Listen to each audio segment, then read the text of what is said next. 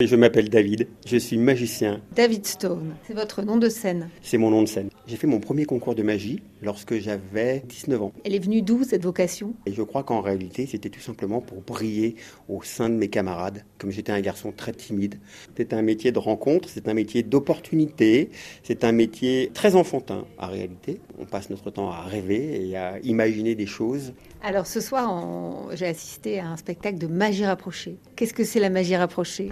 Alors la magie rapprochée, c'est ce qui se distingue de la magie de scène et de ce qui se distingue encore plus de, la grande illusion, c'est le close-up, donc la magie de très très près avec au maximum 50 spectateurs qui nous entourent.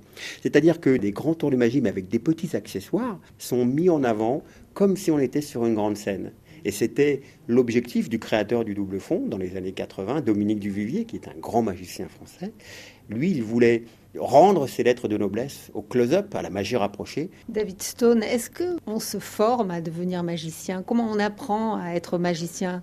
Alors, mon parcours, ça a été autodidacte. Je passais mon temps dans les bibliothèques à chercher les livres de magie, de fakirisme, de tout cet univers de, de prestidigitation. Et après, je me suis formé en allant dans les, dans les restaurants, dès que je suis parti en fac de philosophie, et après dans les cabarets. Et ensuite, des années après, lorsque j'ai remporté des concours de magie, j'ai eu l'opportunité de rencontrer des gens qui m'ont aidé pour devenir professionnel. Aujourd'hui, on apprend sur Internet et il y a également une école officielle, puisque le Double Fond, le lieu dans lequel nous sommes, propose un cursus d'apprentissage deux ans après le bac et c'est euh, la première école au monde reconnue par l'État. Qu'est-ce qu'il faut comme qualité pour être un bon magicien? Je pense qu'il faut d'abord avoir envie de partager l'émotion qu'on a ressentie la première fois qu'on n'a pas compris un tour de magie. Parce que c'est que ça, en réalité.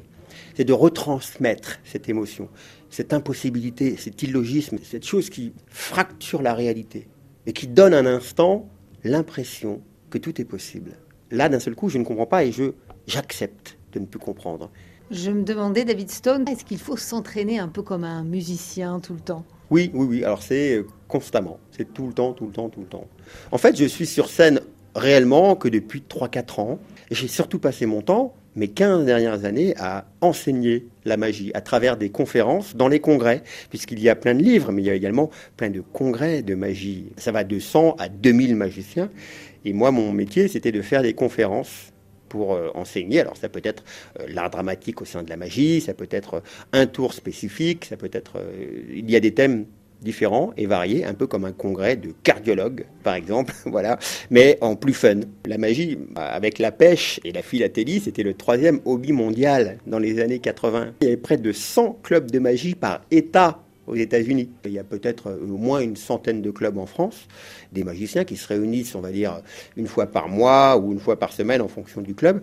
Et euh, ensuite, eux vont se rassembler une fois par an au sein de la Fédération française des magiciens et une fois tous les trois ans au sein de la FISM, la Fédération internationale des sociétés magiques, qui, elle, organise les championnats du monde qui ont lieu tous les trois ans dans un pays différent. la dernière fois, c'était cette année à Québec. Là, les championnats du monde regroupent les meilleurs magiciens qui concourent entre eux sur une quinzaine de catégories différentes et euh, c'est un c'est presque un combat comme dans Poudlard quoi, comme dans Harry Potter.